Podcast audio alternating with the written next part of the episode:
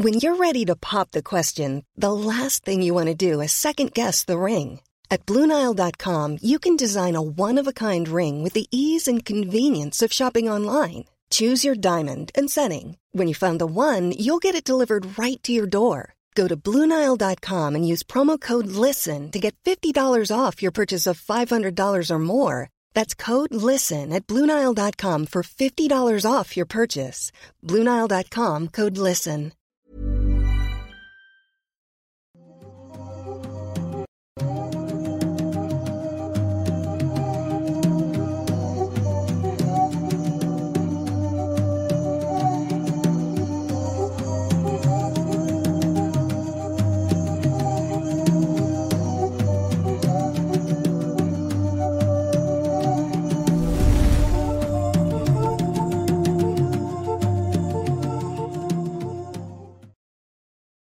Hola, hola, bienvenidos a Noctámbulos Podcast. Estamos de regreso en el episodio 101. Mi nombre es Emanuel Morales, me acompaña el señor Kevin García. Estamos muy contentos de estar de regreso. Hola, hola, sí, sí, muy, muy contentos de estar acá ya en el episodio 101. Técnicamente, eh, la temporada 2 de Noctámbulos, no sé cómo Sí. lo vamos a manejar. No lo dividimos por temporadas, pero es la, el inicio de deberíamos, la temporada. deberíamos manejarlo, pero cada, cada 100 episodios, así de... Muy bien. 100 episodios por temporada es, es un... Restan 99 más para que se acabe esta temporada. ¿Cuántas temporadas alcanzaremos a hacer antes de que... De morir. Pues de que uno muera o de que el proyecto se acabe o de que la gente nos deje de ver y digan, ah, ya. pues". Yo creo que dos. Nos quedan dos. O sea, Probablemente. le tiras que por ahí del 300 y algo ya va a valer madre. Probablemente sea en el episodio 300, no sé. Eh, güey, quién sabe. Hay podcast gringos que llevan ya como de mil episodios. pues los que empezaron en 2005 por ahí. De hecho, eh, yo creo que el episodio 300 debería durar 300 horas. Ah, qué bonito, qué bonito detalle. Saludos a Jimmy. Saludos. Ese es un Eh, clip, para los que no sepan, es un clip de un episodio no sé cuál, Y si, que publicaron en el grupo de Noctámbulos, donde Jimmy dice que para el episodio 100 deberíamos haber hecho un... O sea, dijo, deberíamos hacer un, un este... sí, cuando yo esté ahí en el especial episodio de 100. cien, Y luego dijo... y luego dijo, ay, nos vemos. Sí. Nos vemos, dijo. Pero no, Bueno. sí va a regresar. Mi papá también dijo lo mismo y sigo esperando, pero sí va a Sí, regresar. Solo fue por cigarros, Jimmy. Y pues eh, gracias por acompañarnos aquí. Gracias a los moderadores que están ahí encargándose de que todo esté bien en el chat. Gracias a los que nos escuchan por Spotify también, que ya sé que los veamos un poquito. Los que nos escuchan por Amazon eh, Podcast, por Deezer. Apple Podcast, por Deezer, por todas las plataformas. Que Por las plataformas esas piratas que se roban el podcast, así que... O sea, También por ¿nunca ahí. has buscado Podcast en, Sí, en- hay en unos- Google y que sale así de que una página que dices está como Sí, de- en otro idioma? Chuchitaaudio.com. Y un Sí. episodio en... Ajá. sí, Y sí. también gracias a Eddie que está por aquí encargándose de, de todo, de todo lo de detrás de cámaras. Y sí, gracias a Meme también que está por aquí apoyándonos como camarógrafo y, y- o asistente. Está también moderando el chat. Meme también les da ahí su banda. También en el, en el chat, sí. Les da su hermoso. Hoy viene de mal humor. Dice que va a banear a todos los que andan... Sí. Dos faltas a las reglas que... Por cierto, ¿cuáles son las reglas? Yo No sé, yo nunca puse yo, no me sé reglas. las- yo no me sé las Eso- reglas del chat. O sea, si yo, si yo entrara al chat de Noctámbulos, probablemente me Y banearían. esas reglas nacieron solas. Eh, también les recordamos que pueden unirse a nuestros grupos Noctámbulos Podcast en Facebook. También los habitantes de Mundo Creepy y Escuadrón Subnormal pueden unirse a esos grupos y compartir memes y todo eso. También les recordamos que en Twitter nos, bueno, pongan el hashtag Noctámbulos Podcast para que podamos contestarles, ver lo que están diciendo y esos tweets, algunos tweets aparecerán en pantalla. También recuerden que como siempre les, les los incitamos a que, a que nos digan qué están haciendo mientras ven Noctámbulos Podcast. Sí, pueden poner porque hemos foto. descubierto aficiones muy chidas de la gente que no sabíamos que, pues, que Otras que no haciendo. podemos compartir, pero que está, está chido también, o sea, sí. Sí, ahí de que ahí en, ahí en Xvideos los puse. Sí, ahí, ahí se, hay, hay, videos de Xvideos de nosotros hablando de fondo. Ajá. No, güey, oh, no, o sea, ya fuera de broma no hay, pero no estoy incitando a que graben, pero, pero, pero se- sería No, gran- pero... pero si hubiera, es un gran logro, güey, creo cuando sales de fondo en, en una página de esas, güey. es un gran logro. Eh, también queremos agradecer muchísimo a todos los que nos envían sus superchats y que a través de Twitter con el hashtag Noctámbulos Podcast nos dicen lo que opinan, pero recuerden que vamos a estarlos leyendo eh, hasta el final del episodio, como siempre lo hacemos, para pues estar dando nuestros temas así de, de corrido, ¿no? Y antes de comenzar creo que ya no hay... Pues igual agradecer a los moderadores que andan por ahí. eh, creo que está Atenea, creo que está Wanda. Gracias, chicos. Y perdón si hay alguien más que no he visto ahorita aquí en el chat, pero pues igual les agradecemos a todos por estar ahí apoyándonos. Así es. No, estoy tirando la Y si pantalla. ustedes nos están viendo, ya sea en vivo o, o en otra ocasión, en otro momento, en otro año, queremos agradecer muchísimo a quienes nos fueron a ver a La Mole a el, eh, la semana antepasada en, en la Ciudad de México. Estuvo increíble, conocimos a mucha gente muy interesante. También nos regalaron muchas cosas que aprovechamos aquí para readornar el fondo. Está... Descríbelo para los de plataformas digitales. Bueno, en el- tenemos unas repisas que, que, ya tienen tiempo ahí. Que Oye, güey, teníamos hay gente que nos escucha que no sabe que tenemos que no, no sabe cómo somos ni nada, pero bueno. eh, tenemos las repisas y nos regalaron, por ejemplo, estos silbatos que están bien chidos. Eh, nos regaló una, una fan Ujú. y, su- y suena así. Yo aprendí la historia de esos una vez que fuimos a Ciudad de México, mi esposa y yo, y nos estuvo bien raro, güey, porque fue una ocasión en la que nos, este, andábamos caminando ahí por el centro histórico y se nos acercó una persona y dijo, oigan, este, tenemos un tour gratuito, este, aquí en un sótano, ¿quieren ir? Nosotros, sí. sí, y sí, güey, sí fuimos, estaba también mi cuñado, estaba ahí. Y sí, estaba chido, güey, fue un gran tour, o sea, fue, fue esas donde o terminas destazado o terminas en una Aprendiendo gran- algo. aprendiendo algo y aprendí ahí varias cosas de los mexicas. Ajá. Entre esas cosas, esto de, de, de estos silbatos que utilizaban para asustar a sus- Intimidación, ¿no? Ajá, eh, la ocasión era que en la noche, bueno, ya sabes, pero se lo digo a la gente, en la noche iban a, se acercaban a los campamentos enemigos y empezaban a, a usar esos silbatos que suenan como gritos o algo así. Medio raro. sí, bien sí. como de Creepy. fantasma, de inframundesco. Ahí, se- ah, perdón.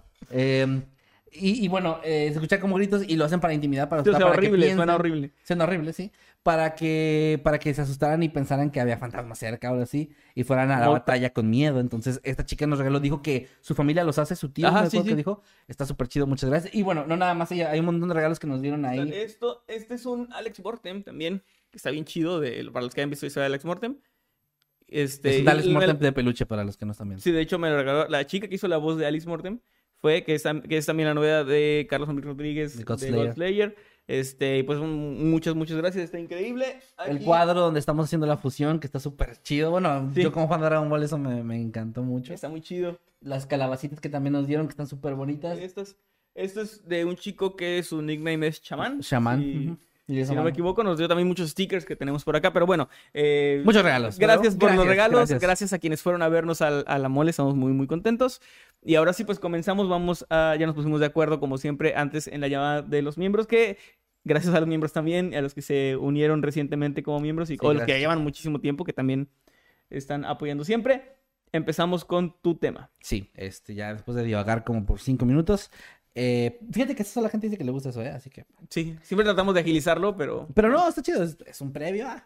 Y bueno, am, el tema que les traje el día de hoy es eh, un caso de crimen real que me llamó mucho la atención por estos elementos que tiene, que a mí siempre me gusta que un caso tenga como algunos, algunos giros, algunas cosas que no te esperas, que va por un lado y luego, ah, ah, ah, ah, ah, no, siempre por acá, y eso me gusta mucho. Y bueno, eh, el caso de hoy es el asesinato de Dorothy Donovan. No sé si habías escuchado hablar de ese caso tú. ¿No te suena? no sé por qué siento que me suena el nombre, pero creo Dorothy que no. Donovan. Bueno, ahí te va. Esto ocurrió en el año 1991, más específicamente el 22 de junio de aquel año, en Harrington, en Delaware, Estados Unidos. Eh, cuando un hombre llamado Charles Holden se encontraba saliendo de un restaurante de comida rápida con la intención de ir a su casa. Él trabajaba en una fábrica, no especifican en ningún lado qué, qué puesto tenía, pero pues era un trabajador de fábrica que había terminado en esa noche, apenas unos momentos antes, una larga jornada laboral como cualquier otra. Al salir de este restaurante, un extraño se acercó a él y le empezó a pedir que por favor lo llevara a un hospital. Esto con un ánimo extraño, como desesperado e inquieto. Y él le dijo que si lo podía llevar a un hospital cercano, el cual estaba ubicado en las cercanías de Georgetown. Charles, en un inicio, casi de manera instintiva, se negó ante la petición, como que no, no, perdón, no puedo. Y él argumentaba que es porque ya era muy tarde, ya era casi de la medianoche, y también que él no vivía muy lejos de donde estaban, entonces no, no tenía como vuelta para allá. Sin embargo, el sujeto siguió insistiendo, asegurando que esta era una emergencia, pues su hermana estaba embarazada y había sido ingresada esa misma noche para dar a luz. O sea, estaba, pues sí, ya naciendo su sobrino. Entonces el tipo no estaba herido ni nada. No, no, no, era una que- emergencia de ese tipo, de O sea, familia. tenía que llegar al hospital. Ajá, era, era la historia que le contó. Ante tanta insistencia y tal vez un poco de incomodidad y pensando en no dejar a este hombre solo en, un- en una situación tan complicada, Charles aceptó un poco de mala gana eh, y le dijo que lo podía acercar. No le dijo que lo iba a llevar, pero le dijo que lo podía acercar lo más que pudiera. Ambos subieron a la camioneta de Charles y avanzaron por aproximadamente 5 kilómetros hasta que llegaron a la intersección de la autopista 14 y Killen Pond Road, donde Charles normalmente giraba para, para llegar a su casa. O sea, era como... Ahí era donde normalmente él ya, ya se desviaba, ¿no? ahí en ese momento Charles le dijo, bueno, se detuvo y le dijo, pues hasta aquí te puedo llevar, disculpa, pero ya de aquí me tengo que ir a mi casa. Sin embargo, ahí fue cuando las cosas pasaron a ser eh, una situación de peligro, pues el sujeto le pidió una vez más que lo llevara hasta el hospital, asegurando que ese había sido el acuerdo, cosa que no era verdad, según el testimonio de Charles. Y él le dijo de nuevo, no, lo siento, no puedo, ya hasta aquí te voy a dejar y por favor, pues ya baja del vehículo, ¿no? Ya se estaba sintiendo como incómodo. El hombre entonces rápidamente buscó entre las cosas que había en la camioneta o tal vez ya lo tenía visto antes y no tardó mucho en tomar un destornillador que tenía Charles ahí. Y con este comenzó a amenazarlo, a decirle que, que lo llevara, o sea, que no le estaba pidiendo, que ya era una exigencia que lo tenía que llevar y que si no lo hacía, pues iba a hacerle daño. Eh, aún así, Holden Charles eh, no quiso, dijo que no, que no podía, como que trató de tranquilizarlo sin mucho éxito.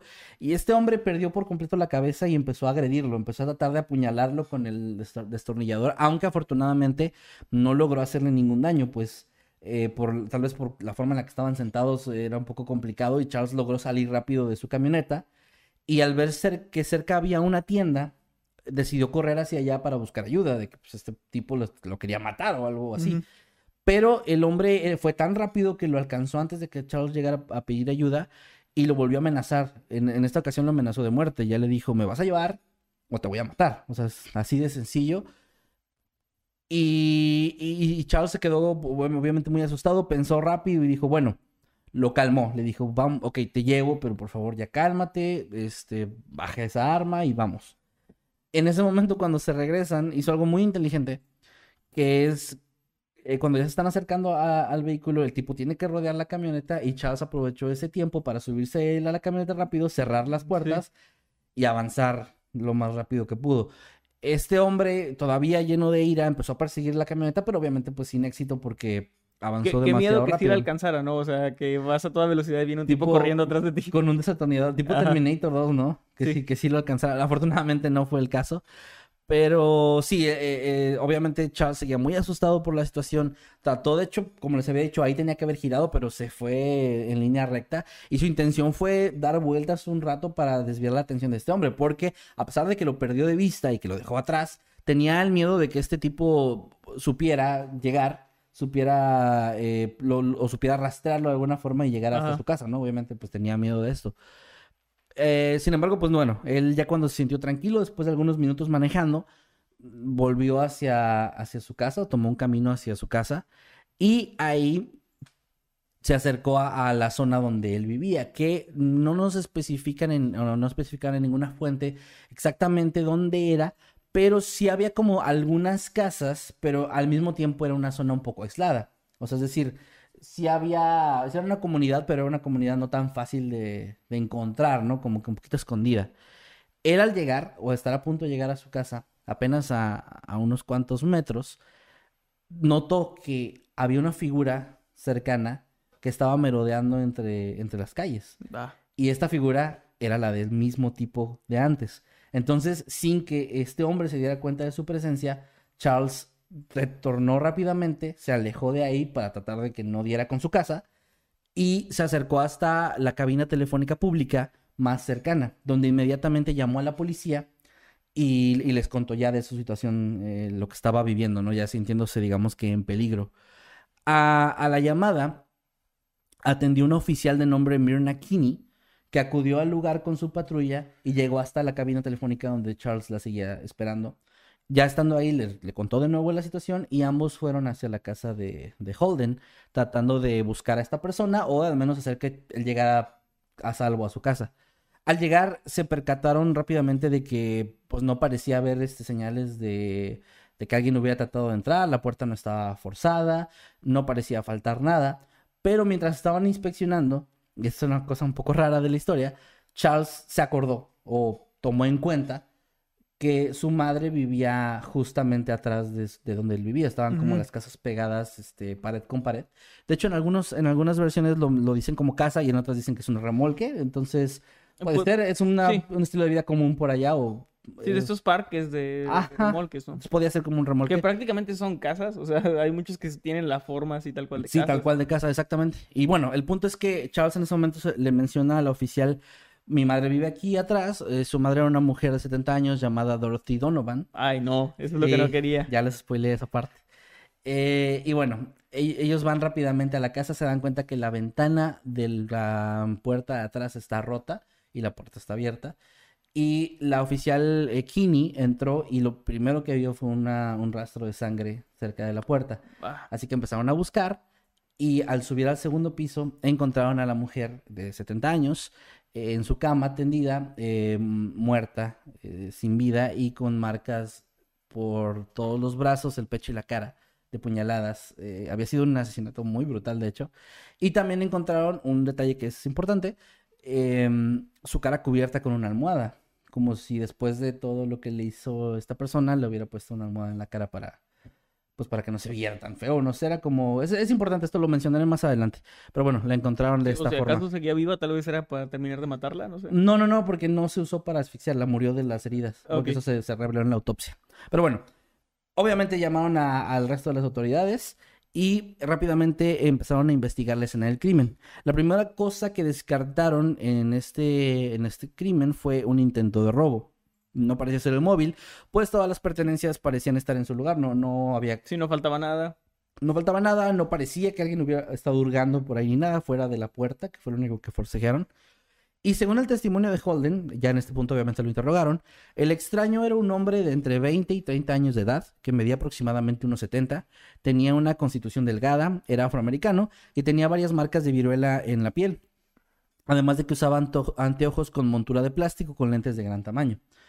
Eh, debido a la naturaleza extremadamente violenta de este crimen, los investigadores creían que este perpetrador podía haber estado bajo los efectos de alguna droga y, y pensaban que podía ser crack o cocaína o alguna de estas drogas que, que estimulan como esa parte violenta porque tomaron en cuenta el testimonio de Charles sobre cómo se comportó y luego aparte el, el asesinato se había visto como demasiado brutal, entonces tenían esta idea de que podía estar muy drogado al momento de hacerlo. Pero no tardaron mucho en encontrar a su primer y principal sospechoso en este caso, que era el propio Charles. Esto porque dudaban de su testimonio, de su historia que parecía tener, no inconsistencias, pero sí De cosas hecho, muy a- extrañas. apenas iba a preguntar algunas cosas. No sé si. Bueno, a ver, a ver. eh, bueno, de... o sea, él dice que vivía cerca del lugar donde el tipo lo encontró, pero no, no tenía cómo saber dónde Ajá, vivía. exactamente cuál era su casa. Además, había más Además, lo, casas. además lo dejó lejos de ahí porque se supone que iban al hospital. Mm, y ajá, aunque, sí, aunque lo pudiera haber perseguido, no tenía forma tampoco de saber que la persona que vivía detrás de su casa, que tampoco sabía que era su casa, era su mamá. Estaba, o sea, esa parte era como Es como muy rara, ¿no? extraño, sí. bueno, va- vamos para allá.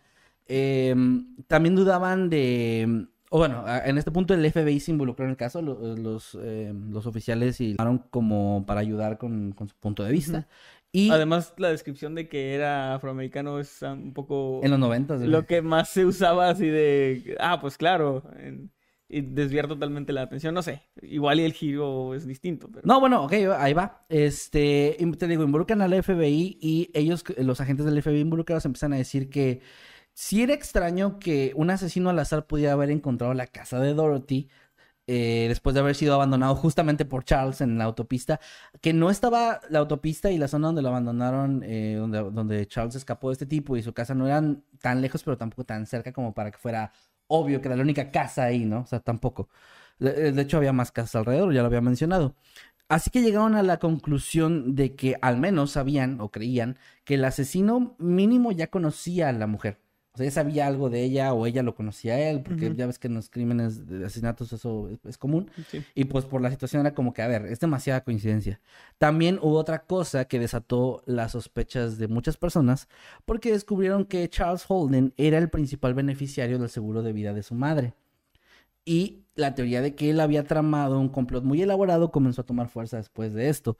Otra razón también era que mm, la, la almohada que mencioné antes, que encontraron encima del rostro, obviamente saben cuando se usó para matar y cuando no. En este caso no fue así. y Entonces, era como para no ver la cara. eh, sí, es un, es una, es un indicador de un posible remordimiento por parte del asesino. Lo cual es extraño si, si el asesino no conoce a la víctima, es raro que tengan este tipo de remordimientos. En especial en un caso de asesinato tan brutal. Porque no fue un accidente, obviamente. O sea, y si fue- no conoces a la persona y no piensas volver a ver su Sí, porque, imagen, porque sentirías vas, ¿no? remordimiento de, de tener que cubrir la cara. Entonces, esa era otra razón más por la que creían que pudo haber sido Charles. Que sintiera remordimiento al final de cuentas, pues porque era su madre. Sí. Sin embargo, sin embargo, las autoridades lograron encontrar algunos testigos del restaurante que habían confirmado haber visto al extraño hablando con Charles. Uno de los testigos incluso llegó a decir que vio la lucha entre él y Holden en la camioneta, lo que Charles describió en su historia. Más adelante se encontró otra cosa que también ayudó mucho, que fue una huella de una, una, una, una palma ensangrentada en una de las barandillas cercanas a la propiedad y evidencia de ADN que no coincidía con Charles. O sea, esto ya era de alguien más, por lo cual en- eh, fue absuelto y ya no fue sospechoso oficialmente. Pero esto no fue suficiente porque el público en general, e inclusive todavía algunos detectives involucrados en el caso, seguían escépticos ante la historia de Holden. O sea, seguían diciendo y argumentando que era demasiada O sea, coincidencia. el público, ¿te refieres? La, la historia supongo se hizo Sí, sí, en ya para este medios. punto se hizo conocida y la gente, que, o sea, la gente, digamos, eh, de hecho a, a eso iba ahorita, eso le trajo problemas a Charles en su vida personal, tuvo que enfrentar el escrutinio público durante 14 años, porque ese fue el tiempo en que tardó, tardó el caso en dar algún avance, o sea, este, este Ok. fue un, un callejón sin salida hasta este punto, porque tenía la muestra de ADN, pero, de nuevo, era 1991, las, eh, la tecnología de ADN no era tan avanzada, y, y tampoco coincidió con él, entonces ya dejaba eso muy poca, muy poca puerta para encontrar a alguien. Se hicieron bocetos de esta imagen que Charles había descrito del hombre, pero tampoco esto no llegó a nada, nadie hizo ninguna denuncia, no se encontró realmente a nadie que pues pareciera coincidir con la descripción, no, no avanzó mucho. Eh, te digo, o sea, una de las cosas principales que la gente en general estaba criticando de esta historia es que era pues muy inverosímil que Charles tuviera esta, e- es- este encuentro tan de película como de un tipo loco y aparte de eso de pedir un, un aventón que es muy, muy de historia de terror de Estados Unidos, los llamados hitchhikers. Ajá. Este, y además, o sea, te digo, como el hecho de que pasara esto y luego además fuera a asesinar a su mamá, ¿cómo lo podía haber sabido? Se supone que en la historia de Charles el tipo no lo conocía. O sea, no era alguien que él ya hubiera visto antes, ni mucho menos. Entonces era como raro y, eso pues generó muchas dudas. Pero, afortunadamente, 14 años después, el, eh, se da un paso más en la investigación. Y es que en noviembre de 2005, la evidencia de ADN que fue recolectada ya había sido subida a la base de datos nacional CODIS, que es eh, Combined DNA Index System. O sea, básicamente, pues una base de datos de, de ADN que es- funciona en todo el país y que siempre que alguien, que arrastran a una persona y que toman sus huellas y su ADN, Sí. muestras de ADN, lo suben Sí, ahí lo para... tienen ahí en el, re- el registro, ¿no? Ajá, y hay gente sí, todo el tiempo tratando de hacer como pruebas con esto y casos sin- que no se hayan resuelto por las zonas donde estas personas estuvieron, etcétera. Y bueno, con esto afortunadamente dieron y se dio una coincidencia con una persona, un hombre llamado Gilbert Cannon, que tenía 41 años de edad y que se encontraba en ese momento viviendo en Del Mar, en Maryland. 41 para el momento en que... Para el momento en que, o sea, para 2005. Ah, ok. Sí, sí, porque tenía como, bueno, el sospechoso, Sí, el que 10 habló, años tenía entre 20 y 30, dijo. Ajá, sí, sí, Ujú. así sí coincidía. Ahora, eh, O era tragaños. Este, bueno, no, tal vez. No, pero sí, sí, sí coincidía, porque pues eso fue en 2005 y él dijo entre Ujú. 20 y 30, tenía 30. Que, o sea, si a, si a mí me ataca Javier Blake, diría, no, pues un chavito de 25 Un me, chavito 25. me atacó, ¿no? Y, y el tipo tiene 43, creo. Sí, sí, sí. Hay gente también que envejece muy rápido, güey. O sea, también Sí. gente que es, no, un señor. Me, me ataca Franco Escamilla. Y es como No, que, pues, pues, un señor de 50. Sí, de... Saludos a Franco, no es cierto, Franco, te queremos. Pero, bueno, Javier Blake es como 6, 7 años mayor que Franco Escamilla. Sí, güey. Bueno, sí. Googleen Javier Blake para que vean quién es. Pero bueno, si, si no lo ubican. No. Dice en minúscula. Bueno, ok, te decía, eh, ven, ven los datos de este tipo. Este tipo, de hecho, se encontraba viviendo en Delaware en la misma época del asesinato de Dorothy, o sea, esto coincidía bastante. Y anteriormente le había cumplido una condena en 1997 por cargos de robo y venta de drogas. Es el momento en el que su ADN fue recolectado y subido a esta base también. Ahora, este, mm, empiezan a investigar y en enero de 2006 el hombre es arrestado e interrogado. Y aunque en un inicio negó cualquier participación en este asesinato, finalmente ya cuando fue confrontado con la evidencia del ADN y todo esto, terminó confesando lo que había ocurrido. Según él le dijo a las autoridades, aquella noche él efectivamente se encontraba drogado con cocaína.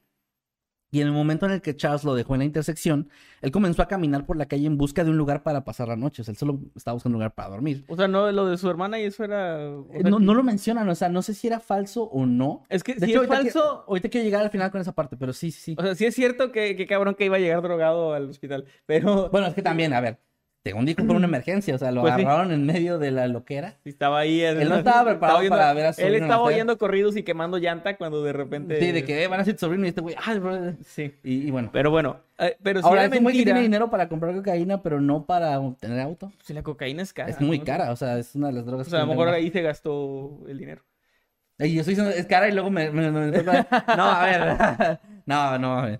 Pero a ver, Este, si no, si no era cierto, me, o sea, la duda que tengo es qué planeaba hacer, o sea, ¿por qué, por qué lo amenazó de llévame al hospital? Es como estaba, porque estaba drogado, güey. Es que, es que eh, estaba, mu- o sea, se da a entender que estaba muy drogado.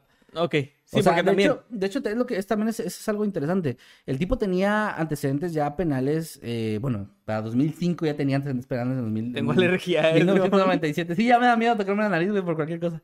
Este, pero era de, de robo. No se especifica si fue robo armado o no, pero pues salió, o sea, no, no creo. Y de venta de drogas, que eso tiene mucho sentido. Pero a lo que voy es que no tenía antecedentes de violencia y menos a ese grado. La forma en la que asesinó a la señora fue muy, muy violenta. Sí, bueno, recuerdo el caso este del que llamaban el zombie de Miami, me Ah, parece sí, que sí, era un tipo que se había drogado con sales de baño. Que el crocodile, ¿no? Eh, que- no, no sé si era crocodile tal cual, es que se puso como muy de moda eso del crocodile, pero eran sales de baño lo que había, no sé si es lo mismo, no, no sé, no sé mucho de, Mm, de drogas, mi, mi cuerpo es un templo, Mi cuerpo es un templo. dulce licor suave tormento. Y este, esta persona atacó a un anciano, que, que un vagabundo, me Le parece, un mordió la cara, ¿no? le destrozó la cara, o sea, de hecho tuvieron que matarlo en el lugar, o sea, el tipo como si fuera un animal salvaje, porque fue demasiado horrible lo que hizo bajo los efectos de esto. O sea, la cocaína tengo entendido que es como más de... O sea, no, no, no sé de, tan- de muchos casos o de ninguno donde haya hecho algo así. Ya sabes uno. Pero bueno, ok, continúa. Pues esa es la idea que se tenía, ¿no? Que no Bueno. estoy defendiendo la cocaína tampoco, eso es lo que tengo entendido que es diferente. Sí, no sé, o sea, no, no sé, pero eso es lo que él dijo también, o sea, quién sabe si De- ¿Decir no cocaína con- hace que YouTube nos chingue por eso o no? No sé, ya lo dijimos muchas veces, pero pues quién sabe. Bueno. No hay que jugarle al chingón. Bueno, Charles contó, digo, perdón, es- Charles no, este tipo, este Gilbert contó que cuando Charles lo dejó en la intersección, él empezó a buscar en, en esa misma calle donde lo había dejado, donde pues sí, Sí. Charles daba vuelta para allá a su casa, empezó a buscar alguna, algún lugar para pasar la noche, pero todas las casas con las que se topó tenían las luces encendidas, por lo cual no quiso arriesgarse pensando que había alguien adentro, excepto una, la casa de Dorothy Donovan. Ok. Ah, él se acercó a la casa pensando que estaba inhabitada, bueno, no, no inhabitada, pero que al menos en ese momento no había nadie, rompió la ventana de la puerta y entró, pero en ese momento obviamente el ruido despertó a, de- a la mujer. Se me acaba de dar ese switch de que los gringos no usan rejas. No. Porque para mí es como que bien, o sea, es como muy, muy, muy No, y si es un, y si es arraigado un- esto. y si es un, un tráiler, o sea, un- una casa rodante, pues menos. güey. Sí. Pero De bueno, hecho, muchas casas tienen paredes que, o sea, que puedes romper de un golpe, ¿no? sí. Sí confían mucho los estadounidenses en, en no sé qué, si tienen chingos de asesinos seriales, pero bueno. Bueno. Bueno, el punto es que el tipo entra, hace ruido, la señora se despierta y cuando se da cuenta que si hay alguien, eh, lo primero que hizo fue tratar de callarla, pero ella estaba asustada, empezó a gritar y eso fue lo que provocó que en pánico la empezara a atacar. Y después sí tomó la decisión consciente de mejor la mato para que no me pueda identificar después. Entonces ahí se explicaría pues por qué, cómo y pues cuál fue Es la que fue coincidencia que justo era Ajá. la De hecho, durante el interrogatorio también dijo que, o sea, él aseguró que eso había sido una coincidencia, que no eligió entrar ahí, tampoco quería matar a la mujer, fue como algo que pasó, como una Pues serie pasó, de... güey, dijo en, Pues en su declaración. Sí, algo así, algo así dijo. bueno, eh, sí, que, que había sido esa. Y de hecho, él no conocía ni a la mujer, no conocía tampoco a Charles antes de esa noche. Y se mostró sorprendido cuando los oficiales le explicaron la, la, la relación que había. Cuando le dijeron, es que ella era la madre del tipo que trataste de matar antes. Él estaba como de, hola. Él dijo, no, no, no, uy, no lo puedo creer. Y sí, es, es un dato muy extraño, muy curioso, porque esa es precisamente la razón por la que sospechaban tanto de Charles. Lo inverosímil, lo poco creíble que era. ¿Y cómo va a encontrar justo a tu mamá, no? Eso es raro. Es muy raro, pero es una de esas coincidencias, una en un millón, horribles que Sí. pueden pasar y sea, le pasaron. Básicamente lo que hubiera pasado en otras circunstancias de que su mamá no viviera ahí y viviera cualquier otra persona. Hubieran matado a es que persona. hubieran asesinado A a, su a su vecina. vecino atrás, que también probablemente sería sospechoso. O Sí, sea, sí, no, formas. ajá, exactamente, sigue siendo muy, muy feo. Pero bueno, eh, confirmó en este mismo interrogatorio que había actuado solo, que esto no había sido premeditado, o sea, así que básicamente que todo fue un- una serie de eventos desafortunados, muy desafortunados. El fiscal general adjunto Robert, O'Neill eh, buscó la pena de muerte contra Cannon en ese momento, contra Gilbert, pero finalmente se redujo como parte de un acuerdo de culpabilidad y en abril de 2007 ya fue de- declarado culpable de asesinato en primer grado y fue sentenciado a cadena perpetua sin posibilidad de liberación. Por fin un caso donde Sí. Donde tiene sentido la sentencia con lo que pasa. Eh, co- como comentario final, esto es lo que decía que quería llevar a un poquito a la parte final de- del caso, es un poco difícil saber si lo que pasó esa noche pudo, o sea, lo que pasó con Charles fue como que lo que lo dejó alterado lo suficiente para matar a, su mamá, aunque fuera una coincidencia, o si de todas formas se le hubiera matado a alguien esa noche, a alguien random. O sea, no se sabe. O sea, Pues pa- por lo que dice que estaba buscando un lugar donde pasar la noche, no sé si él tenía casa, pero suena como que era alguien muy errático, o sea, Sí. no es que estuviera planeando hacer nada, era Sí, sí. solo, o sea, se hubiera probablemente metido a cualquier otra casa. Sí, un, un último dato que quiero dar del caso, que me pareció interesante también, es que estuvo, fue parte de la serie de casos que salieron en el programa de Misterios sin resolver. Y cuando salió todavía no estaba resuelto, todavía estaba esta parte final donde pues Ujú. quedaba la duda de, ok, bueno, Charles ya fue absuelto, pero, pero sigue siendo una historia muy eh, difícil de creer, o lo que quieras. Y también por ahí creo que la hija de la señora llegó a dar declaraciones en su momento apoyando a su hermano y o sea, toda la familia estaba como unida, no se Es volcaron que, en es que contra yo de creo él. que, o sea, es muy difícil que me digan que un familiar mío que yo conozco bien hizo algo si yo lo conozco, ¿no? Porque Pero es que también esas historias donde, o sea, que pasa mucho, que hemos traído casos donde sí es el asesino. de que sí tenía es- otra, otra vida, digamos, que que no, ajá, es Puede que- ser, pero también a lo que me refiero es que si yo tengo un familiar que sé que es capaz de hacer ciertas cosas o que podría bajo, no sé, las influencias del alcohol o de las La drogas cocaína. o, algo, o de la cocaína o de las sales de baño, eh, también estaría consciente de eso, ¿no? O sea, a lo que voy es que creo que Charles probablemente pues tenía un historial con su familia. Sí, no, no, era, bueno. era un hombre trabajador y bueno, sigue vivo, pero... eh, o sea, sí, no, no, nunca había tenido problemas de ningún tipo, entonces entiende que la familia pues estuviera como unida en este, en este caso, aunque la gente, el público en general, la- y algunas, algunas autoridades se sospechaban todavía que también, a ver, Es siempre ahí donde el debido proceso ayuda a que no linchen a alguien. No, no, está bien, pero también, a ver, siempre, bueno, no siempre, pero muchas veces en este podcast hemos criticado esas actitudes, em, pues a veces tan difíciles de asimilar de las autoridades donde dices, es obvio que es sospechoso, porque Sí. no, no lo arrestan o por qué no esto? Bueno, pues ahí está, es que hay veces, existen esas, estas excepciones de que son increíbles estos casos donde, donde ok, sí era inocente aunque no pareciera, pero, pero pues por esto la ley tiene que funcionar como funciona, ¿no? No puedes decir, pues lo más probable es que sea Sí. él, entonces sí deberían arrestarlo y matarlo, y, o sea, no, porque era una persona inocente en este caso. Sí, ha pasado lamentablemente Ya. aquí en México. No, que, O sea, que matan y aparte gente, es- linchan a alguien que no hizo absolutamente Sí. nada porque de repente alguien dijo que lo vio robando y era mentira, Sí, o se sí. parece mucho a una persona que hizo algo. No, y a ver, también este, este pobre hombre sufrió mucho, o sea, tuvo una noche horrible donde alguien trató de matarlo, luego mataron a su mamá esa misma Sí, cuando noche. creyó que ya todo había pasado, resulta que se empeoró todavía empeoró la situación todavía más. Y luego pasa 14 años con el ojo del eh, público, como siempre tachándolo de que él probablemente fue. Que también una de las teorías fuertes de este caso, se eso se me pasó a mencionarlo, es que cuando, cuando lo absolvieron por la falta de pruebas y por la huella, hay, hay muchos que se preguntaban, bueno, pues entonces, ¿por qué siguen sospechando de él? Porque una de las teorías principales, por lo del seguro, era que él había contratado a alguien que matara a su mamá. Entonces era como que, claro, pues eh, no es su ADN, pero puede ser de alguien que él contrató.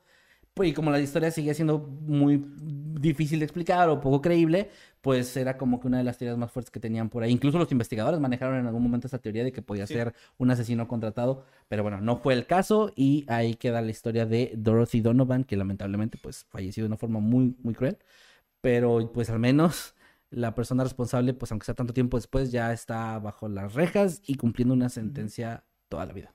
Muy bien, pues muy buen tema. Sí, ahí queda mi tema. Ahí quedó.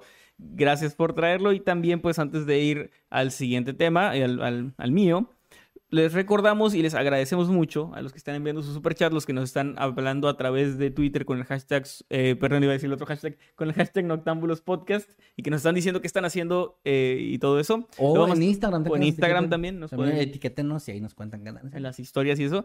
Eh, vamos a estar viendo todo eso al final de, de nuestro podcast y al final de este segundo y último tema, que es el que les traigo esta noche. Bien. ¿Qué nos vas a hablar hoy, Muy bien. señor Manuel? Hoy les traigo un caso curioso, misterioso, bastante raro, del que no sé qué tantas personas hayan escuchado. Yo personalmente lo conocí hace poco. A ver, nada más quiero decir algo antes de que empieces. Vi- No es de eh, Navidad. No, no es de Navidad. Pero bueno, es- no, es de Halloween. Ah, ah, ah, no, no. No, no, no, eh, es que es que la miniatura de este episodio tiene la imagen de tu caso. Sí, Y vi a un tipo con guitarra. Sí. ¿Nos vas a traer algo de un músico? es algo de música, sí. Es que, es que algo he notado esa tendencia últimamente contigo y está chido, está muy chido.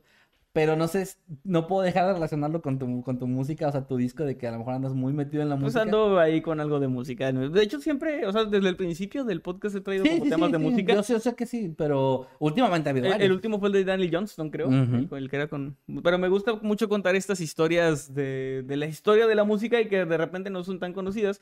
Porque eh, normalmente como que el, el- el ojo del público se centra más pues en, en los Beatles, en, en historias de... Famosas. De. Sí, de, de gente que es hiper famosa. Y están esas historias que son muy interesantes que de repente se quedan un poco debajo, ¿no? Entonces hoy les traigo el misterio de Sugarman. Así es como Sugarman. se le podía conocer, el hombre azúcar. tu, tu, tu, tu, tu. Oh, honey, honey. Bueno, eh, Sí. soy Sugarman. Ay, espero que no sea una así de que mataba niños con azúcar, o, sea, Durante los años 70, una serie de asesinatos. No, no es cierto. los rellenaba de azúcar, ¿no? Y yo ahí, sugar. Es- Eso es lo hermoso de este programa, güey. Eso es lo bonito. No, no, no, no, no, no, no va por ahí el asunto. Qué bueno, qué bueno. Durante los años 70, Sudáfrica pasaba por momentos sumamente difíciles, tanto económicos como políticos. Siempre, ¿no? O sea... Eh, no, de hecho, Sudáfrica, cabrón. Sudáfrica actualmente es un... Ah, no, es, es que me estoy con... ok, ya. Sudáfrica sí ha crecido bastante, fíjate. Pues mi Bueno. ignorancia ahí salió, güey. Le- de- de- sí. Bueno, este estaba en vigor algo llamado el apartheid, que era un sistema de segregación racial, que, pues básicamente lo que pasaba también en Estados Unidos por ahí de los 60, ¿no?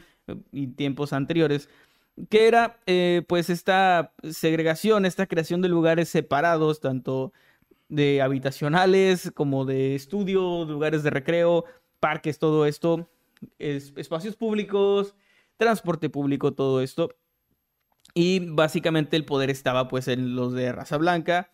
Solo ellos podían votar y estaban prohibidas los, eh, los matrimonios e incluso las relaciones sexuales entre gente de diferentes razas. Ok. O sea, era realmente así como súper eh, rígido todo en ese momento. ¿Qué, qué época esto- dijiste, perdón? Eran los 70 Ah, 70. Eh, A la madre suena mucho más reciente de lo que me gustaría. de, de hecho, hasta los años 90 terminó esto en Órale. Sudáfrica. O sea, Wow. todavía faltaba un tiempo de, de que se- seguía ocurriendo. Pero era un contexto donde, de la historia, digamos, un momento de la historia donde, como sabemos, donde hay represión, comienza a generarse cierta revolución, en especial de, de parte pues, de la gente más joven, ¿no? Claro. Ahora, en este momento de la historia, la música fue, como lo ha sido en muchas ocasiones, pues la voz para la juventud sudafricana, la voz para la juventud en general, ¿no? De decir cosas que de repente los mayores no aprobaban y eso solamente hace que lo quieras decir más fuerte, ¿no? Básicamente. Sí. Bajo este contexto comenzó a popularizarse la música de un misterioso cantante y compositor, a quien solo se le conocía como Rodríguez, y le apodaban Sugarman por una de sus canciones más famosas, que hablaba de un dealer básicamente, porque Ah. Sugarman es así como el hombre del azúcar, eh, Que que tenía que ver con cocaína, o sea, hablaba, hoy estamos muy de cocaína. hablaba también de, de marihuana, ¿no? Y esto, que si bien ahora mismo pues, ya salieron siete canciones hoy que hablan de eso, eh, en ese momento era algo bastante transgresor, ¿no? Es que aparte estamos hablando de una época digital ahorita donde tú puedes es- escribir, grabar y publicar tu canción sin que haya ningún intermediario y llega prácticamente a todo el mundo a través de internet. En esa época tenía, o sea, para que escucharan tu música era o de forma que es como... ¿cómo Sí, de mano en mano, así Sí, de pero- que yo te presto mi álbum. Es como contrabanda de música, pero no sé cómo decirlo, o sea... Sí, fu- fuera de la ley, o sea, fuera de las emisoras, que es así, en público, o que alguna emisora sí se arriesgara y apoyara y esa las música, ¿no? tiendas que distribuyeran tu, música, ¿no? Sí, sí. Eh, de hecho, algo así pasó con, con la música de este cantante. Las canciones de, de Rodríguez escandalizaban a los padres y al gobierno, lo que obviamente hacía que pues fueran más deseables para la juventud, ¿no? Sí, sí. sí. Así de que esta música está prohibida, no la escuches, pues a ver dónde la puedo conseguir porque la tengo que escuchar, ¿no? Sí, sí. Y eran canciones como I Wonder, por ejemplo, que es una... Está muy buena, por cierto, o sea, eh, si tienen tiempo después de este podcast, busquen la música de, de este tipo, está, está muy chida. En I Wonder tiene líneas como, me pregunto cuántas veces has tenido sexo y me pregunto si sabes quién será el siguiente, por ejemplo. Ok. Cosas que repito ahora mismo, ya hay 17 canciones que salieron mientras yo, mientras yo dije esto, en, que están ahí, y probablemente más, con estos temas, con temáticas sexuales. Es como, bueno, no pasa nada, Bad- pero... Bad Bunny ya sacó tres discos de eso.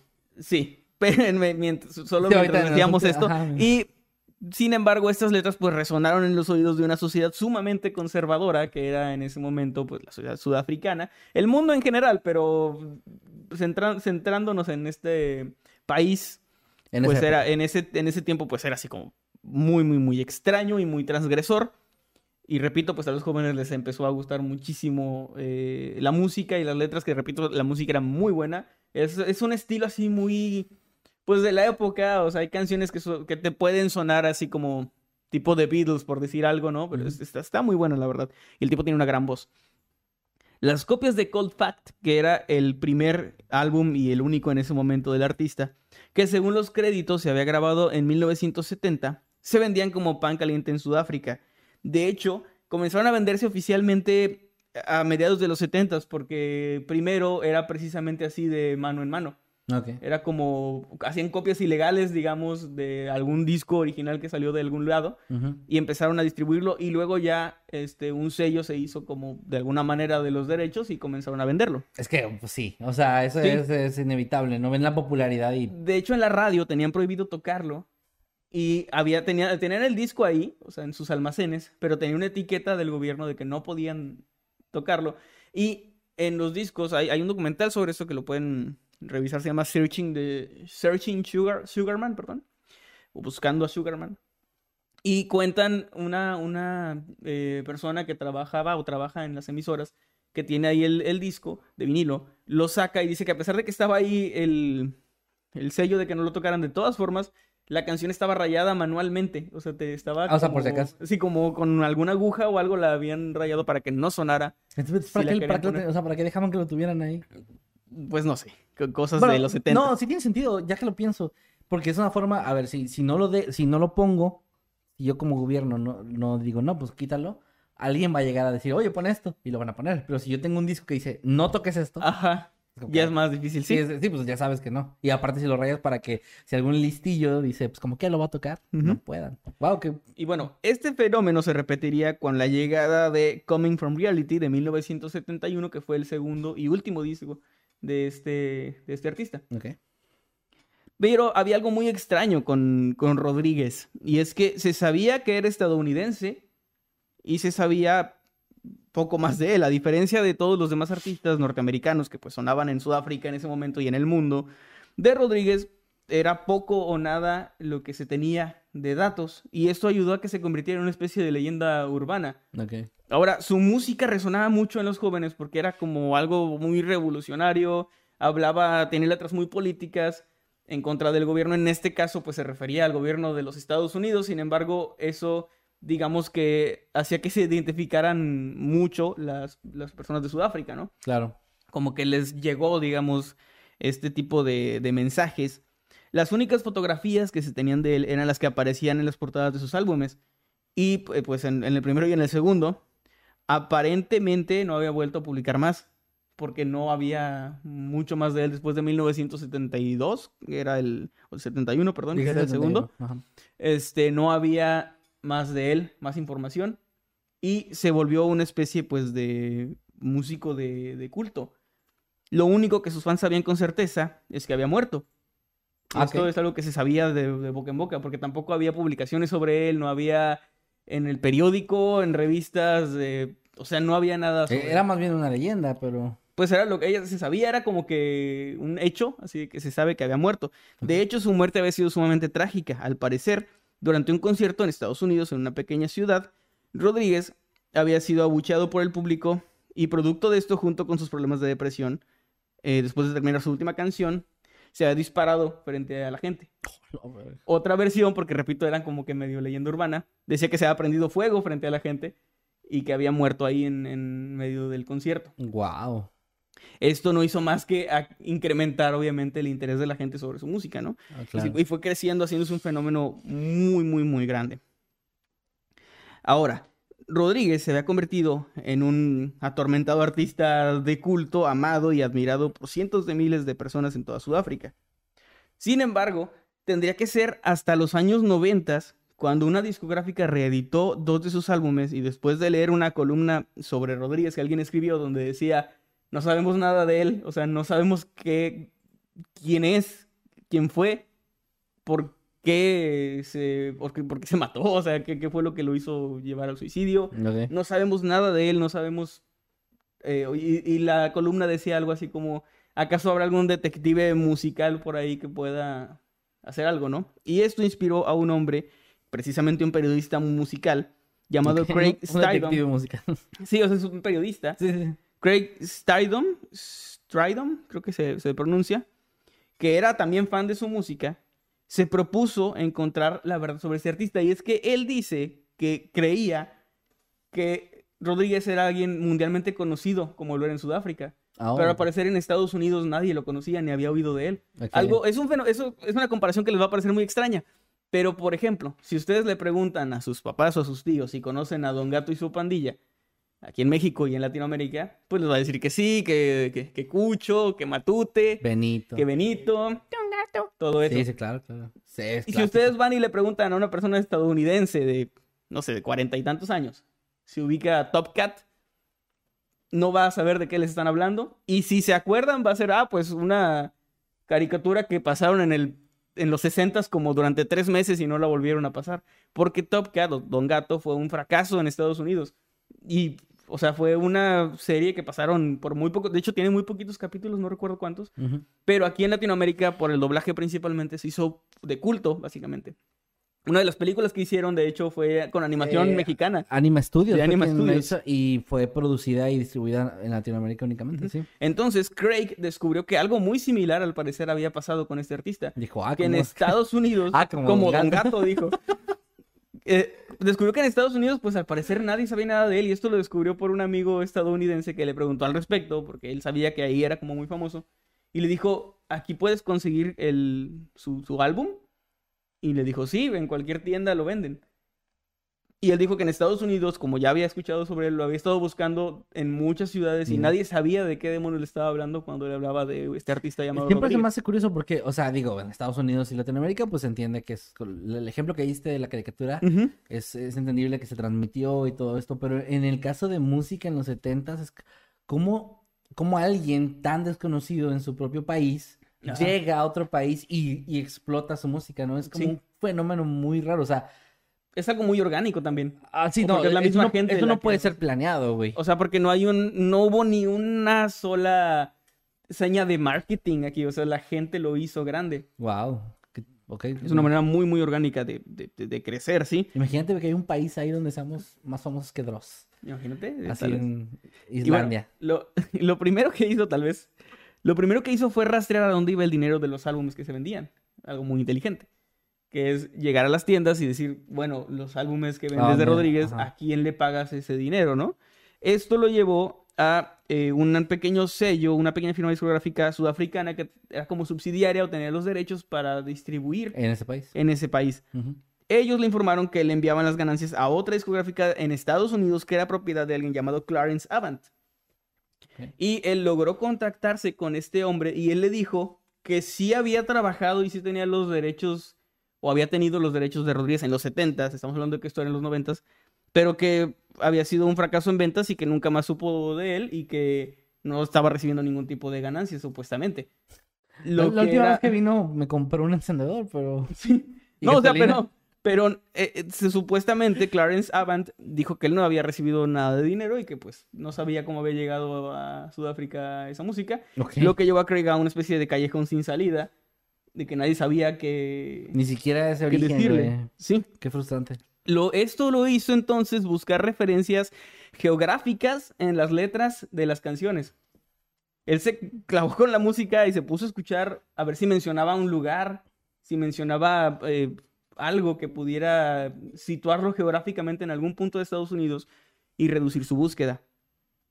Este tipo de búsqueda lo llevó a la ciudad de Detroit. Y ahí, después de bastante, o sea, haci- haci- haciendo llamadas, preguntando, llegó a ponerse en contacto con un hombre llamado Mike Theodore, quien al parecer habría sido el coproductor del primer álbum de Rodríguez llamado Cold Fact. Una vez que estuvo hablando con, con Theodore, Craig este, le preguntó muchas cosas acerca del álbum, del año en que se había hecho, de si sabía cómo había llegado a Sudáfrica, que tampoco tenía idea. Mm. Pero la pregunta más importante que quería hacer era de qué manera había muerto realmente Rodríguez. Ah, ok. A lo que este, ante esta pregunta Mike respondió que Craig no se esperaba. Y él le dijo, no sé de qué me hablas, hasta donde yo sé, él sigue vivo. Esto obviamente emocionó muchísimo más a, a Craig, porque él creyó que estaba siguiendo las pistas de un artista muerto hace 20 años, para ese Ajá, momento. sí. Pero resulta que al parecer seguía vivo. Eso era una, o sea, era una noticia increíble para él y para los fans sudafricanos, ¿no? Lo pasaron a un hospital donde su condición mejoró. vivo. Mejoró a vivo, exactamente. Ahora, es, es 1998 y hay un portal de fans sudafricanos con la foto de Rodríguez diciendo si conoces a este hombre o sabes algo de él. Y había como toda, eh, algo que se hace ahora mucho en Reddit, por ejemplo, como lo que les traje en algún momento de la canción misteriosa, ¿no? De que si alguien sabe algo, Ajá, sí, sí, sí. y en 1998, este pequeño sitio web dedicado pues a recabar información sobre este misterioso artista, recibió un comentario que llamó la atención de los administradores y de la comunidad. Era una chica que se presentó diciendo que era una de las hijas de Sixto Rodríguez, que era el hombre a quien por tanto tiempo habían estado buscando. Sixto. Era así como que soy hija de Rodríguez, pregúntame lo que quieras. Ah, sí. Ask, Este- ask me anything. como un raid.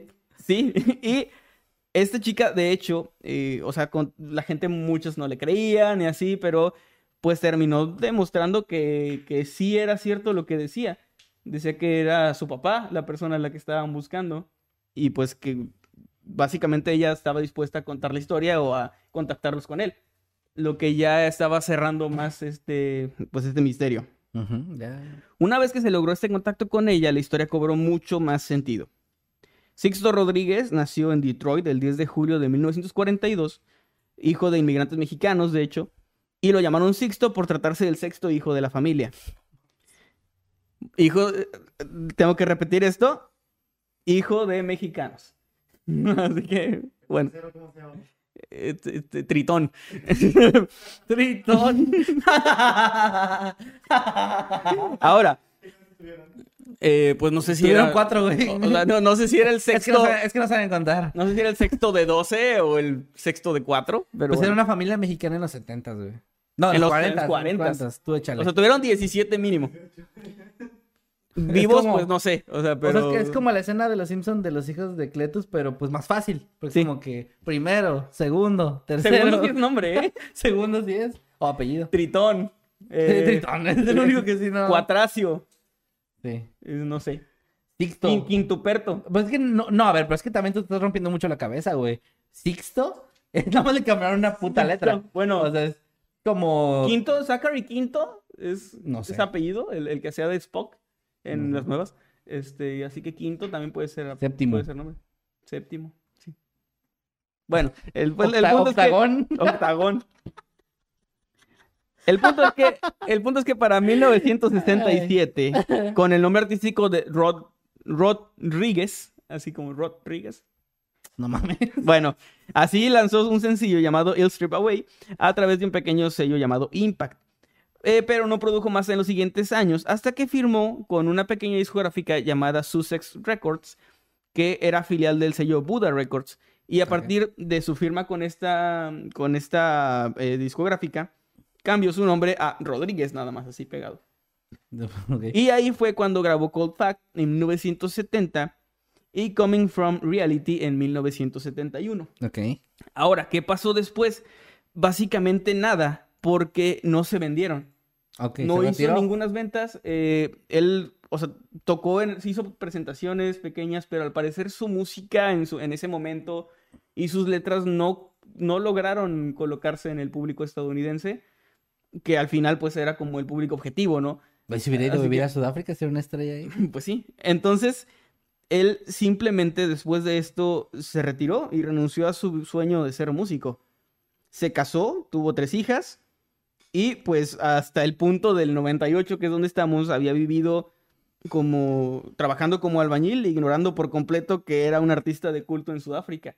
Órale. Él tenía una vida completamente normal y pues básicamente era como, o sea, imagínate que tu papá de repente te enteras de que es una estrella en, en no sé, en, en Argentina o no, más, más lejos, así como en... Es, es que aparte que rompa En la Australia. del, ajá, del tu papá es una superestrella en Australia porque hace 30 años, Fue luchador dos años. este, sí, hizo, hizo algo así, ¿no? O sea, como que, bueno, así, así fue como pasó básicamente. Qué chido. Ahora, él no había recibido un solo dólar por las ventas de los álbumes en el país de Sudáfrica. No, pues de hecho, por lo que entendí, ni siquiera la, el- el- la, la disquera con la que estaba, ¿no? O sea, Eh, el, eh. el dinero se perdió entre Sudáfrica y Estados Unidos. Pues, de hecho, es como, como que se entiende que este güey, el... eh, bueno, ahorita, ahorita lo explico, pero bueno, no había recibido ni un solo dólar. Las ventas de sus álbumes en este país, eh, que eran, ascendían a millones. O sea, no se sabe cuántos se vendieron exactamente, pero los cálculos con la gente que son fans y así, básicamente este güey sí habría tenido como varios discos de oro y de platino y así. Qué culero. en su, solamente en Sudáfrica, que es donde tuvo más esto.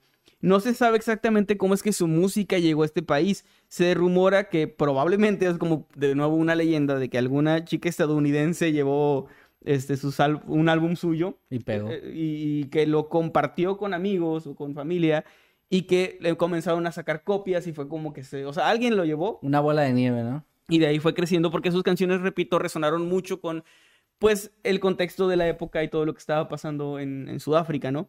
Sí. Entonces, de ahí, pues, se hicieron copias hasta que se logró, pues, hallar en tiendas, ¿no? Ahora, el cómo llegó la distribución profesional sigue sin estar muy claro, aunque lo más obvio es que alguien, si sabía de estas ventas y deliberadamente decidió no decir nada al artista para, pues, quedarse con esas ganancias de nada, o sea, de- sin trabajo alguno, ¿no? Es que ya no estaba activo, güey. Es más fácil que ya no le y interese. que no supiera así. Sí, y que todo no. apuntaría a este tipo Clarence Avant, que era donde todos le estaban mandando el dinero y él dijo, no, no me llegó nada. Ajá, no. yo- O sea, básicamente es como, pero Y luego se rompió el techo y cayó un chingo de joyas. presuntamente, o sea, Ajá. es como... Le cayó una coronita y este güey se está derrumbando. Sí, a- todo esto es presuntamente, ¿eh, señor Clarence Avant. Este, Sí, güey, agua- aguas porque es millonario. sí, sí, pues Sixto Rodríguez, bueno. Ahora, Rodríguez fue invitado en este mismo año, en 1998, a dar una gira por Sudáfrica, ya que se sabía que estaba vivo y, y que le dijeron, le informaron que era una superestrella por allá. Claro, güey, obvio. Todas las fechas se llenaron, a pesar de que al principio la gente no sabía si de verdad verían al verdadero Rodríguez, pues todos creían que había muerto y que se había prendido seguía fuego. siendo, siendo, Así claro. que se hizo como una especie de, pues voy a verlo, pero quién sabe si es él en serio, ¿no? Güey, que llevaron una caja con cenizas, güey. Verga. Y que tocara bien chingón. Y que tocara bien. Bueno. Tras, tras el éxito de esta gira, Rodríguez ha vuelto al país en varias ocasiones durante los- las últimas dos décadas, siempre dando shows muy buenos y agotando cada fecha. O sea, O sea, realmente le va muy bien. famoso ahí nada más. Ajá. A pesar de esto, Sixto Rodríguez sigue viviendo una vida completamente normal en Detroit, trabajando como albañil y viviendo en la misma casa en la que ha vivido durante más de 40 años. Y si se preguntan qué ha hecho con el dinero de las giras, Se se, lo ha regalado a, a sus amigos y familiares. Se los dio su amigo, el productor. Sí, se lo ha dado a su po- pobre Clarence. Pues tú fuiste el que me dio la oportunidad. Si tú creíste en mí. Bueno, se lo ha regalado a su familia y amigos. Qué bueno, qué buena persona que es, güey. Y Güey, me aparentemente... siento muy mal porque le ha ido así, güey. Acabo de hablar a una viejita que mataron con chingo de puñales y me siento peor por este güey. Y escuchen su música, está muy buena.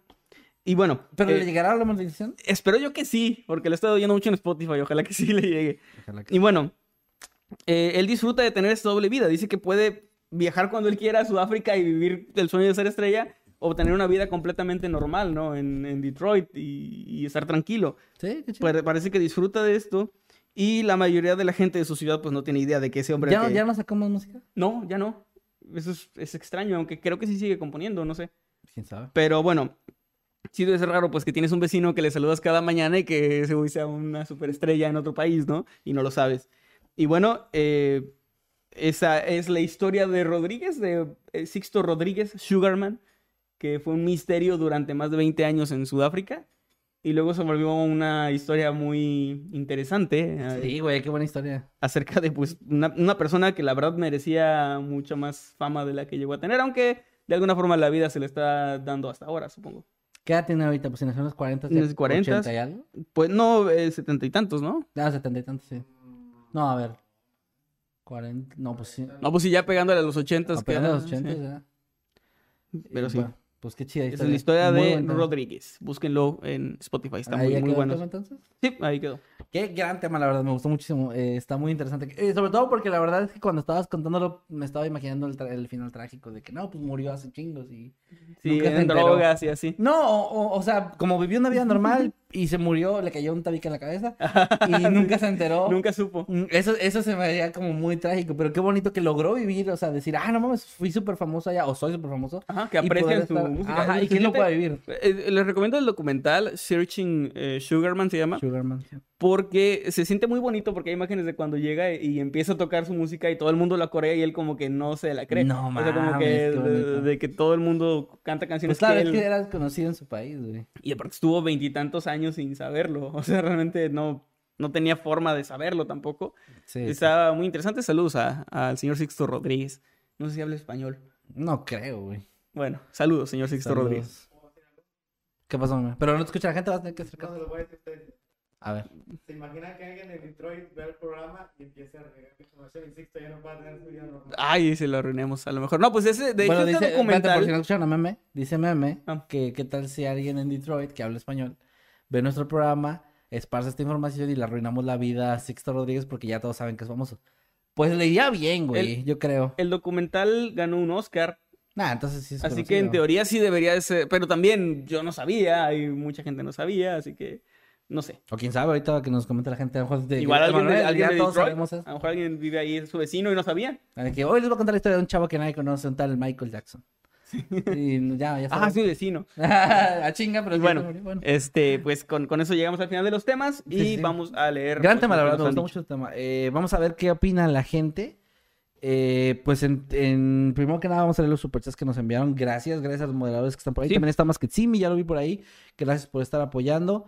Vamos a leer sus superchats, Y chicos. pues muchas gracias a Cylon que nos manda 20 pesitos, muchas gracias. Dice, buenas noches, ¿cuánto tiempo? Bueno verlos. Muchas Oye, gracias, Tres Cylon. semanas sin hacer Sí, noctámbulos. casi un mes, casi un mes. Como tres semanas. Gracias por, por esperar, gracias por estar aquí de vuelta con nosotros. Qué, qué lindo que estén aquí con nosotros de vuelta. Y pues ahí perdón, pero pues es que esas cosas de lo de la muele y así pasa, ¿no? Sí.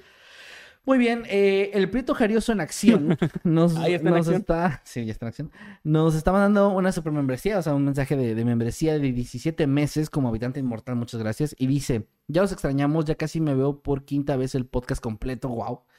Los queremos chicos, postdata son los mejores y nos manda un emote de Manuel, uno mío, uno de Eddie y uno del buen meme. Ah, muchas gracias. Gracias, el Prieto Jarioso en acción, un abrazo, gracias por tanto cariño. También gracias a Román J, que ya tiene 20 meses como casi habitante años, inmortal. casi dos. Y dice, si no sabes qué hay después de la muerte, ¿cómo sabes que no estás muerto? Postdata, presuman el, el Alex Mortem. Pues Es una, es una gran pregunta. Sí, ahorita lo mostré, lo voy a mostrar de nuevo. Pero sí, este, es una gran pregunta. Si no sabemos qué hay después de la muerte, ¿cómo sabemos que no estamos muertos? Eh, hay una teoría que me acuerdo que la- ya ahorita es como de esas que ya todo el mundo leyó mil veces, pero que me gustó la primera vez de que qué tal si el mundo ya se acabó y luego empezó uno exactamente igual y eh, instantáneamente y no nos dimos cuenta, ¿no? Como esas cosas donde qué tal si ser. ya... ¿Sabes qué? No es lo mismo, pero ¿sabes qué? Es algo que sí me rompió la cabeza un rato durante la adolescencia por ahí de mis 14, 15. La premisa Ay, esa de ay. que... La premisa esa de, de que... De que podrías... podría, podrías ser tú un clon de Manuel Ajá, con los que recuerdos. tiene y todo. todos los recuerdos de la vida de Manuel y no tendrías forma de saberlo. Es como Beth de Rick y Morty, ¿no? Que, Ajá, ajá, que, como la es- que le da esa cosa existencial. Ajá, de que a la madre, pues no lo viví yo, pero son mis recuerdos y vienen de otro lado. Es como que sí podría ser, o sea, me acuerdo que eso fue de esas cosas que dije, su puta madre, ¿es cierto? Podría ser. Sí. Podría yo tener recuerdos falsos, pero pues, ¿cómo sabes? O sea, y aparte, ¿cómo sabes que son falsos? O sea, ¿cómo los, distin- cómo los distingues? no hay manera. De Tendría- hecho, si, tendría si- que una si parte existiera la forma de que te implantaran recuerdos que nunca viviste, no habría forma de que te dieras Que cuenta. también hay un episodio de Ricky Morty. eso. Sí, también. Bueno, Eh, gracias, Román Gracias. Román. Eh, también acá las pompitas de él. Y está una foto de perfil tuya, así que voy a asumir que son las Supongo. pompitas de Nightcrawler. Muchas gracias. Eh, nos mandó 20 pesitos y un super sticker de un zorrito con un corazoncito. Muchas gracias. Gracias. Eh, gra- gracias, pompitas. Gracias también a más que Simi 2.0, que tiene 16 meses como habitante inmortal y nos manda una rosa. Ay, Muchas gracias, muchas Mosquetimi. gracias, Mosquetimi. Un abrazo, que estés muy bien, hermano. También acá Antemaker ¿no? está cumpliendo 20 meses como habitante inmortal y nos dice, ¿se imaginan que todo este tiempo los que escuchan, los que los escuchan por Spotify piensan que Noctámbulos lo conduce Lalo Garza y Alex Fintech? Un saludo tan grande como... Y ya nos dijo Ya no no. dice. Eh, pues, pues podría ser, o sea, a ver, gente de Spotify, manifiéstense en, en redes sociales. ¿Pensaban que era Lalo Garza y Alex Fintech?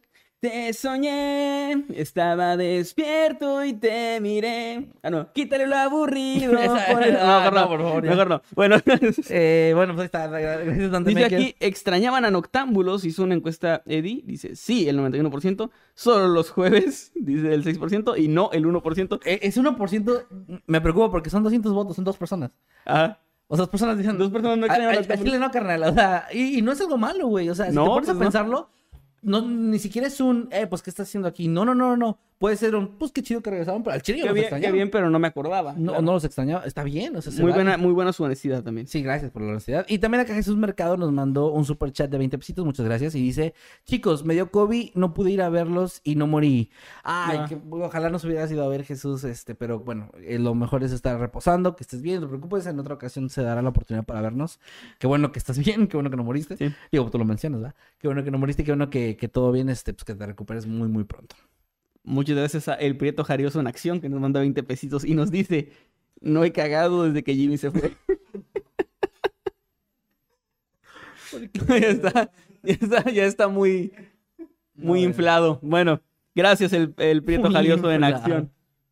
Güey, pero ¿qué te pasaría si se evapora? No, pues, No, no, pues revientas, ¿no? es Como calamardo. Sí, Se va a tus muslos y luego revientas. sí, y luego explotarás.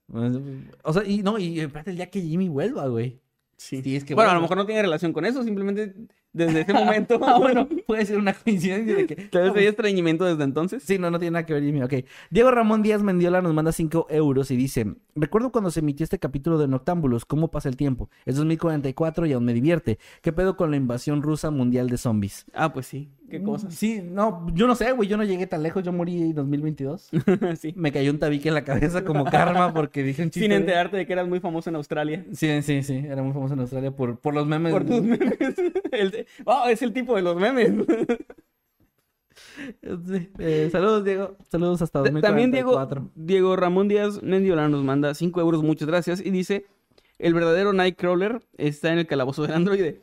Este es un androide creado por el falso fantasma que asusta a la aldea inglesa. el fantasma de Hammertown, creo. O el de. Pues que traje varios. Sí, varios fantasmas falsos. Sí. Oye, sí, podría ser una. Le vas a una colaboración con Carlos Trejo. ¿Yo? Sí, ¿Por qué? por los fantasmas falsos. no, pero mames, yo traigo información chida. Ah, bueno. Yo no les digo que son verdaderos. Y tampoco me estoy peleando con nada. Me digo, me encantaría. O sea, aquí no, pero no. Saludos. Saludos. También a, José- a Jesús Mercado, que nos manda 20 pesos y dice: Después de apuñalarlo, ahora sí al hospital rápido. ¿Qué? A- al- en tu caso. O sea, después de apuñalarlo, ahora sí tendría que llevarlo al hospital, ¿no? Porque él tendría que ir al hospital. Ah, pues sí. es, una, es una gran, Oye, sí, a lo gran mejor idea. es una buena idea, o sea, digo, no, no lo apliquen. No. Pero, pero es una, si hubiera sido una buena idea ese güey decirle, ahora sí me vas a llevar al hospital, o Ay. sea, ahora sí me tienes que llevar al hospital. Sí me agarró de sorpresa, güey. Perdón, este, para los que están en Spotify, apuñalé, Manuel. Eh, pues es una buena idea, la verdad, Jesús. Es, es- me gusta tu forma de pensar. Y el Prieto... Ah, ese ya lo leí, perdón. No, el de Emu Pepsidente. Em, ¿No tienes? No. Bueno, a ver, Emu Pepsidente, que está cumpliendo dos meses como habitante inmortal, muchas gracias por el apoyo. Y dice: No han pensado en narrar El Onironauta. Estoy algo obsesionada con la historia y el tema. Si es así, con la voz robótica sería épica sus voces. Emanuel, ¿por qué no han narrado El Onironauta? Hay problemitas ahí con el copyright porque alguien, al parecer, hizo creer a YouTube que esa historia era suya cuando es mía. Y YouTube lo tiró porque YouTube no pregunta. No, ni, YouTube. ni pide ningún tipo de... YouTube es como ese, papeles, es amigo que, que está dispuesto para los, para los madrazos, güey, pero que no, no hace preguntas, güey. O sea, que llega soltando madrazos. Pero bueno, en cuanto, en cuanto se arregle eso, sí quiero narrarla porque tengo mucho tiempo queriendo narrarla. Y pues muchas, muchas gracias. Sigue el de Clippy. ¿sí lo- sí lo- Sí, también Clippy, muchas gracias, nos manda 100 pesos. Gracias, muchas gracias, muchas gracias, en serio. Dice, si llegué para verlos en vivo, saludos Team MC. Ah, muchas, muchas gracias, gracias. Clippy. Qué bueno Un que saludo llegaste. para ti. Un saludo, que estés bien. Acá dice otra encuesta que hizo Eddie que dice extrañan a Doctor Simi en la, en la repisa. Ah, sí, es que ya no está. No, ya no está. El 75% dice que sí. El 20% dice había un Doctor Simi. Y el 3% dice no, de nuevo. Tres personas muy honestas dicen, no, che, no. Sí, Sí, no". son más de tres personas. Son más de tres personas, sí, pero tres puntos y algo. Y es que también, si se preguntan por qué ya no está, es que ya no había espacio para poner lo que... O sea, sí, ahora. pues sí, es que, es que si lo poníamos tapado a otras cosas. Desequilibraría ahí un poco todo. Ajá, y todo lo que está ahí son regalos, excepto la máscara y el cómic. Son las únicas dos cosas que no, que no son regalos de- del estante, entonces dijimos, bueno. El Doctor Simi me lo compré yo, fue muy patético, de hecho.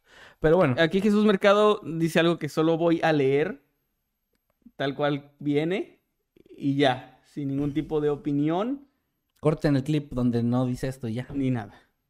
Jesús Mercado dice Sugarman en Sudáfrica sería azúcar morena, Black Candy.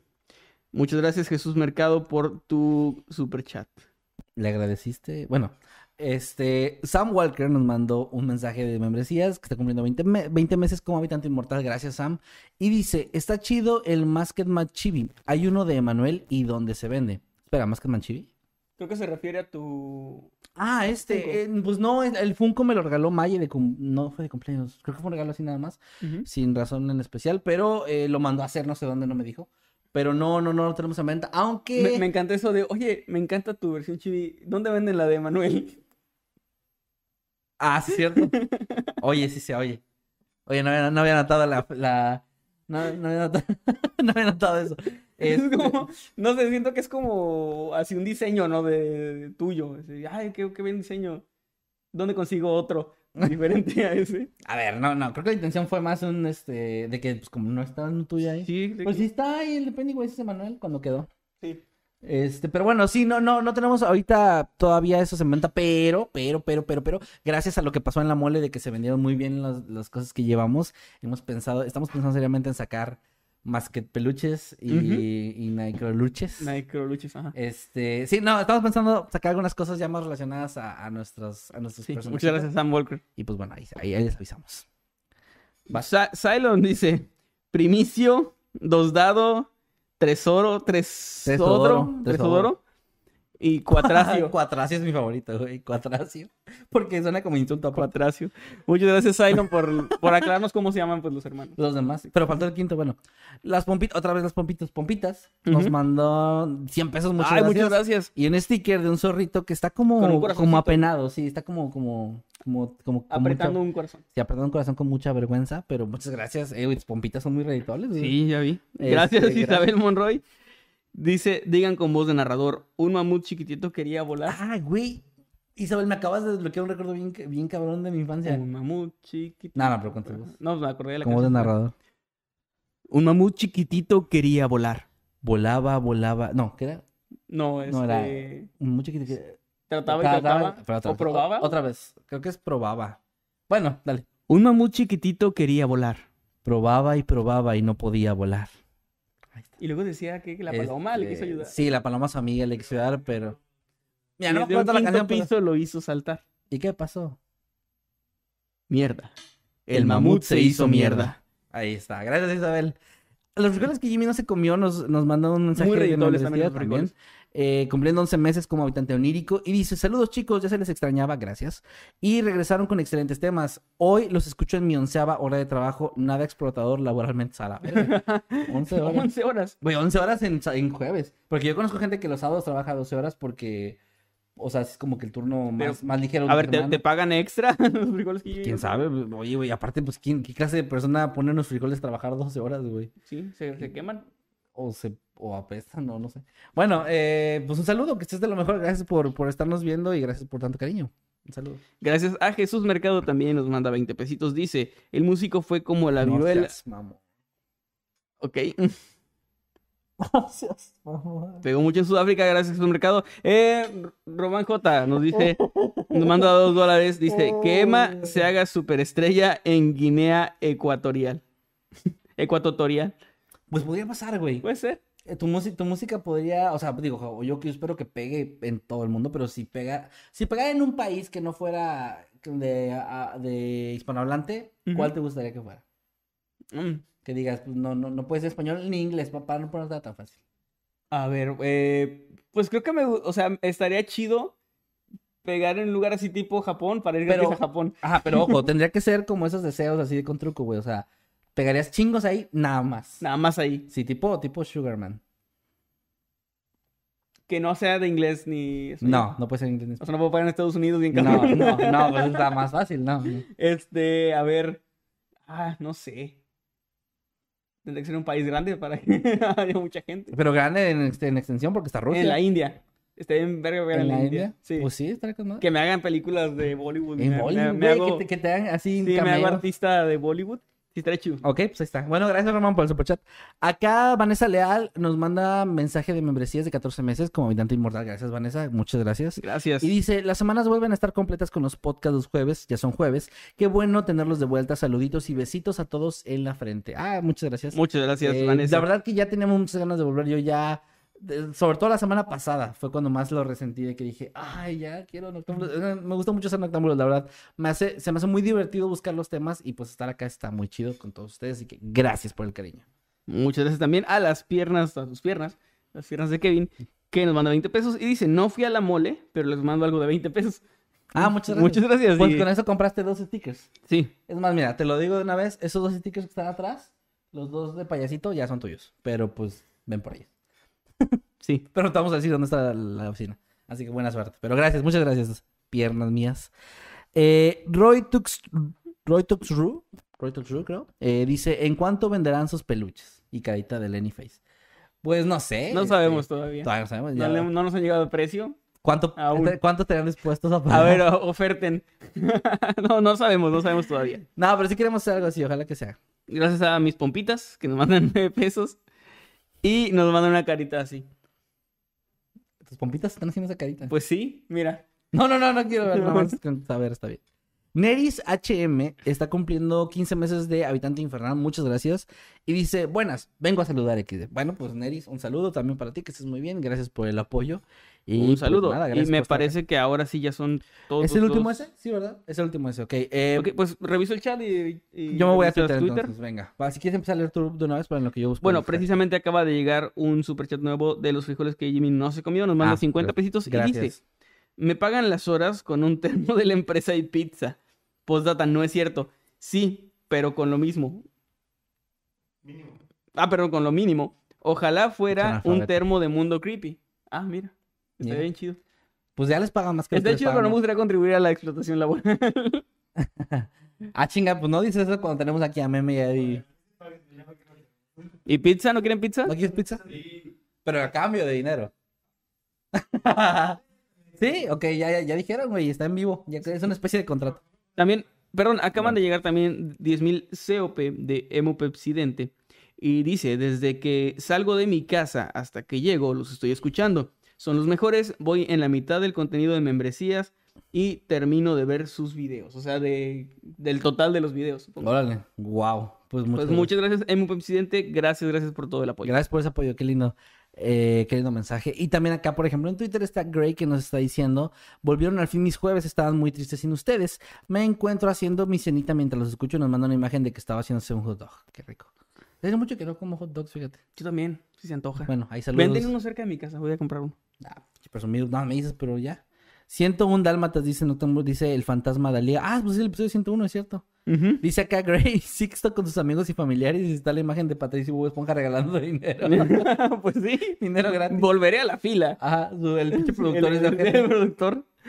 Ah, ah, mira, Montserrat nos dice que si le damos un saludo con voz de narrador, le alegraremos mucho la noche. Así que vamos a. eh, Mon- Montserrat. ah, Montserrat. Así que vamos a alegrarle la noche a Montserrat. Hola, ¿qué tal? Buenos días, tardes o noches. Los saluda su amigo Nightcrawler. Y su amigo Masketman. Y este es un saludo muy especial para Montserrat. Que estés de lo mejor, te mandamos un fuerte abrazo y ojalá que te hayamos alegrado la noche. Así que tengas muy bonita noche.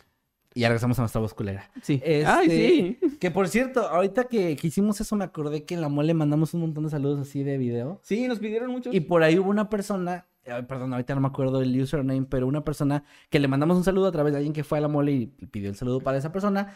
Y luego nos mandó fotos de que estaba con sus perritos, este, que eran unos eh, pastor alemán. Con, que- que- o sea, tomó fotos de los perritos con el cómic a un lado. Ay, qué bonito. Y nos estaba agradeciendo de que, pues, gracias por los saludos. Así se me hizo como muy bonito. Así que, pues, un saludo y gracias. Saludos y muchas, muchas gracias. Ah, Albarra- Albarracín, me parece que así se pronuncia. Le- te damos la bienvenida como habitante infernal. Se acaba de unir en este momento. Muchas gracias. Ah, muchas bienvenido gracias, muchas, muchas gracias. como que- habitante infernal. Ahí, están los stickers. hermosos, ajá, los emotes. Stickers no, stickers. Ah, perdón. Sí, Ya se sí, nos quedó la, la maña de stickers son emotes. Sí, son emotes. Bueno. También Eh, acá, perdón, Leonardo Corachi nos mandó un tweet donde dice, haciendo tarea y muriendo, pero viendo los los podcasts. Qué Esa chido. Es la, esa es la actitud, Leonardo, un abrazo, que estés bien. Esa es la actitud. Dante Maker nos manda 20 pesitos. Dice que más es famoso en Corea del Norte. Ewa. ¿En Corea del Norte? Corea del Norte. Estaré bien. Voy y me presento y pues ya no puedo volver. Pero sería muy interesante, güey, que fueras famoso ya, porque para ser famoso ya tendría que aprobarte este señor. ¿Sí? Tendría que ser fan. Tendría que ser famoso. Güey, pues, Y si me obliga a actuar todo el día, todos los días a cantar la misma canción que es su favorita. Y no podré decirle que no. y que sea la que menos No puedo decirle que no a alguien que nació del huevo de una águila Güey, que te, sagrada. di- que te cante, cántame la de Te Soñé, güey. Alex. Yo soy tu fan. Por, por ti hablar, eh, aprendí a hablar español. El, el Prieto Jarioso en acción nos manda 20 pesos. Gracias, muchas gracias. muchas Dice, gracias. ¿y si Jimmy es el dios de la caca en algún lugar? Ya es, ¿no? Aquí en este programa. En Octámbulos. Mira, acá estoy leyendo un- uno del señor Marmotín, un, un chat que dice... Ajá. Emanuel y Kevin son más bellos en persona. Gracias, señor Marmotín. Ay, Dice, gracias. llamaron a la seguridad y levantaron una orden de restricción en mi contra. Fue increíble. Sí, lo recuerdo bien. De hecho, no debería estar comentando en este momento. No, lo, lo- de hecho lo mencioné nada más para que la ley vaya por él y pues haga lo que tengan que hacer. También a Candy Dorantes en Twitter nos dice, regresó Noctámbulos Podcast después de unas semanas difíciles. Me relaja y me distrae muchísimo escucharlos y verlos en vivo. Muchas gracias. Saludos a todos. Y gracias, Andy Dorantes. Un abrazo, que estés de lo mejor. Qué bueno que estamos ahí ayudando, aunque sea a distraer un ratito. Sí, muchas gracias. Y pues vamos a terminar de leer. Yo creo que un último tweet y un último Échalo, échalo. comentario por acá. Voy a ver al- aquí al azar. Dice, Emanuel checa el misterio de la muerte de Bobby Fuller. Eh, pues habría que revisarlo. No lo, no lo conozco. Ah, no, lo ubicas. no, no, no. Sí, ahorita creo que vi ese comentario hace rato, pero no lo ubico. Dice, Bar- perdón, se me pasó decirlo. Dice IN Lucio. Lucio. Mira, voy a leer tres rapidísimos, ¿va? Isabel Monroy dice, los veo mientras trato de salvar una materia, no adjunto foto por salud mental de los lectores de este tweet. También nos dice eh, socialismo y lo que surja. Gracias a, vosotros he conocido a mi actual pareja Penélope Tamazo, un saludo, qué, Ah, qué chido. Y por último, eh, Noctámbulos, eh, eh, o sea, te, eh, te ayuda a, distraerte, te burlas de nosotros. Este, Y conoces al amor de tu vida. Y conoces al amor de tu vida. No es la primera persona, güey. Sí. Por cierto, aquí Jesús Mercado Ah, dice sí. que fal- faltó leer su último superchat. No sé si se nos pasó por ahí. ¿Qué, qué pasó? Bueno, hay que checar eso mientras. Jesús Y el último, el último tweet que va a leer es de Agüita, que nos dice, ando trabajando en un lugar que todo niño quiere trabajar, en un lugar donde la mayoría es dulce, y nos manda una foto donde está metiendo una paleta en chocolate de ese que se hace duro, güey. Ah, ya lo vi. Sí, sí, qué chido. Qué, Qué envidia. Este, pues saludos Agüita, que estés de lo mejor. ¿Tienes falta por ahí un superchat o no? Sí, ah, acá está. Dice Jesús Mercado, nos mandó 20 pesitos y dice, el próximo tema de Emma, el misterioso caso de... Ay, Eddie me lo quitó. el misterioso caso de la caída de Maná. Ah, pues que hay que hablar de esas historias musicales que, no se conocen tanto, ¿sí?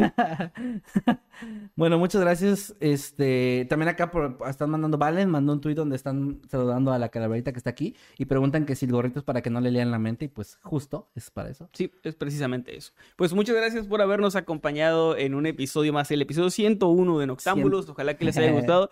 Que lo hayan, que ojalá que lo hayan disfrutado, que lo hayan sen- No, muchas gracias, gracias por, por habernos acompañado. Recuerden que estamos aquí cada jueves en punto de las 8 de la noche, si todo sale bien, y si no andamos de viaje o algo. Y pues, ¿dónde podemos encontrarlo, señor Kevin García? Pues a mí me encuentran en todas las redes sociales como arroba Kevin Maskedman. Gracias por tanto cariño, gracias por tanto apoyo. Últimamente me han estado mandando muchos, este, o sea, muchas fotos en, en Instagram, o sea, familiares, family friendly. Ajá, sí. Por ejemplo, esto de los perritos o de que están con el cómic y todo eso se me hace muy lindo, así que gracias por, por ese cariño. Hay gente por ahí que nos comentó que nunca respondemos. sí, perdón, en Facebook nunca contesto porque Facebook tiene una interfaz horrible. Entonces, si nos quieren mandar algún mensaje. Yo no tengo Facebook. De preferencia, sí, de preferencia Instagram. Nada más eso quería mencionar. Yo también Instagram. Facebook tengo uno personal, pero es así como que nada más para familia y amigos. Eh, Pero en Ah. Instagram contesto. Que ustedes no son sus amigos, dice. Y, ay, qué hipócrita, porque siempre digo su amigo Nightcrawler. Sí, pues, No, pues agreguen a Facebook. no, pues ya lo va a tener que hacer público. ¿Sabes qué es lo peor? Que si, si pongo el enlace de mi Facebook y les digo que no me agreguen, me van a llegar 10.000 solicitudes. Y si les digo síganme en Instagram, nadie me sigue. Pues es que No no, van a lo que tú quieras, güey. o sea. Pues sí, ya sé. Bueno, síganme en Instagram como ¿Cómo te arroba, encontramos? arroba Emanuel guion bajo. Me encuentran así en Instagram y Twitter, son las redes que más uso. Y en Instagram de repente, pues ahí me pongo a contestar preguntas y eso.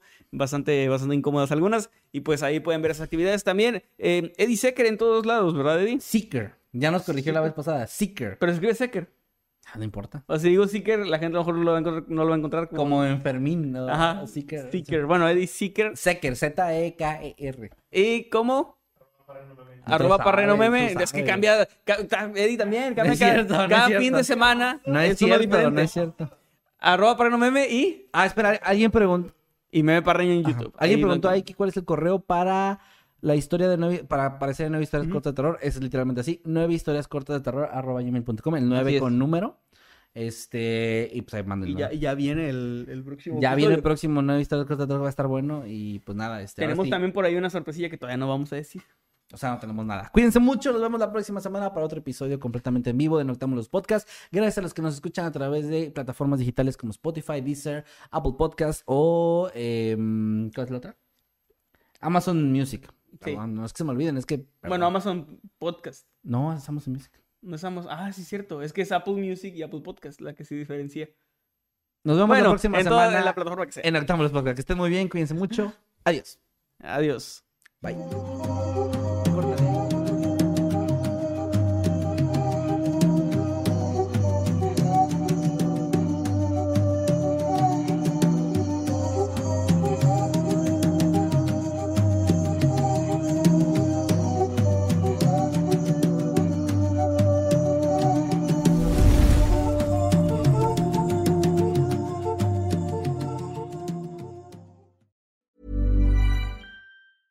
Hey, folks, I'm Mark Marin from the WTF Podcast, and this episode is brought to you by Kleenex Ultra Soft Tissues, your ally to help tackle your allergy symptoms this season. I love the change of seasons, but nobody loves pollen and all those other things floating in the air that make you sneeze during this nice weather. Kleenex Ultra Soft Tissues are hypoallergenic and allergist approved, so fight back against watery eyes and runny noses without worrying about irritating your skin. For this allergy season, grab Kleenex and face allergies head on.